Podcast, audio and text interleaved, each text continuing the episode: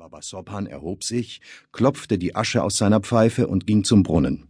Er warf den Kübel hinein und flüsterte vor sich hin, wenn ich nur wüsste, von wem ihr diesen Stolz geerbt habt. Er hörte Salehs Stimme, der zu Schokat sagte, Macht es dir was aus, wenn du etwas Schweres trägst? Schokat senkte den Kopf. Baba Sobhan rief laut vom Brunnen her, Sicher macht es ihr was aus. Muss sie eine Fehlgeburt haben, damit du das endlich kapierst. Schokat fasste Saleh am Knie. Er gab nach und lachte. Was gibt es zum Abendessen? Fleischeintopf.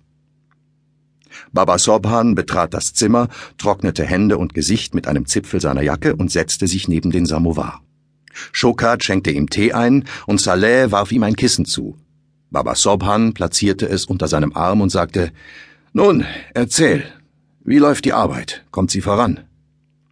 Saleh trank sein siebtes Glas Tee aus und antwortete Wenn wir zu zweit arbeiten, wird es bis zum Monatsende dauern. Wenn wir aber Hilfsarbeiter einsetzen, schaffen wir es in zwei Tagen. Wozu braucht ihr Hilfsarbeiter? Einem Kalb, das hundert Dinar wert ist, bindet man doch kein Band um den Hals, das siebenhundert Dinar kostet. Mit Gottes Hilfe schafft ihr es zu zweit in vier Tagen. Das denke ich auch, Mossayeb, Gott schütze ihn, arbeitet so gut wie zwei Männer zusammen. Aber so wie der Wind weht und die Zweige sich bewegen, scheint es, dass dies das letzte Jahr ist, in dem wir diesen Boden bebauen können. Baba Sobhan blickte Saleh verwundert an. Was soll das heißen? Saleh lachte. Nichts. Es sieht einfach danach aus, dass man uns dieses Stück Land nicht gönnt und es uns wegnehmen will. Wer? Wer möchte euch den Boden wegnehmen?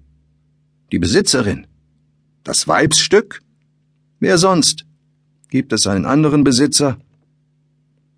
Baba Sobhan trank schlürfend den letzten Rest Tee aus der Untertasse, stellte das Teeglas vor seine Füße und sagte, Nein, sie ist die einzige Besitzerin. Aber ich dachte, vielleicht. Bisher hatte es doch keine Probleme gegeben. Doch, Seit einiger Zeit, das heißt seit einigen Monaten, schleicht der Sohn der Bettlerin Sedigé um Adelais herum. Und wie man hört, ist Adelais nicht abgeneigt, ihn zu ihrem Pächter zu machen. Meinst du den Golam Fasangari? Ja, den meine ich. Gibt es in dieser Gegend keinen besseren als den Sohn der Bettlerin Sedigé? Dieser Maulesel von einem Kerl hat doch keine Ahnung von Landarbeit sonst sähe sein Leben anders aus. Das ist ihr gleichgültig. Hauptsache, sie bekommt ihre Pacht. Baba Sobhan steckte seine Pfeife in den Beutel, um nachzustopfen, und brummte Schon wieder verwandelt sich dieses Stück Brot, das wir uns in den Mund stecken wollen, in einen giftigen Brocken. Er wird es schon merken. Dieses Mal weht ein anderer Wind. Was auch auf uns zukommt, ich werde ihm trotzen. Ich weiß, was er im Schilde führt. Er ist weder ein Mann des Feldes noch der Arbeit. Auch als Pächter ist er untauglich. Er will es nur auf mich anlegen und sich groß aufspielen.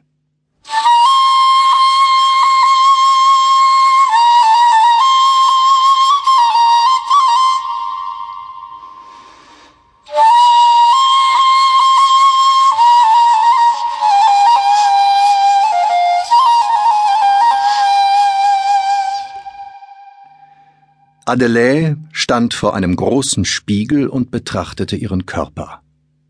Sie war dickleibig und sah gut gelaunt und fröhlich aus.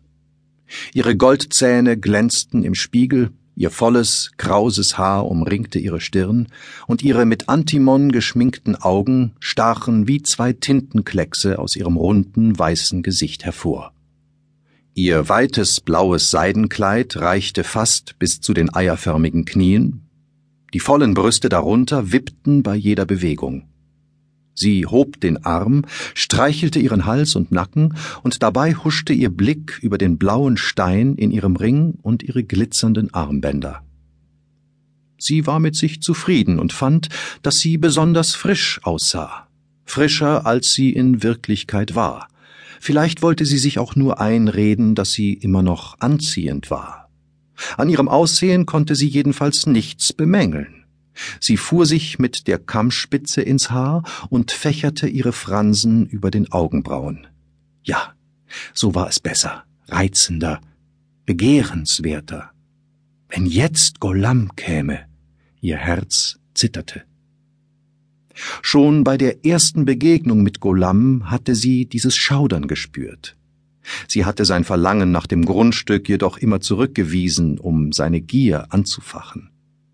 Wen hätte sie Golam vorziehen sollen, diesem gut gebauten Mann mit dem großen Gesicht, den runden blauen Augen, roten Ohren und einer Brust wie der Schutzschild Alexanders des Großen.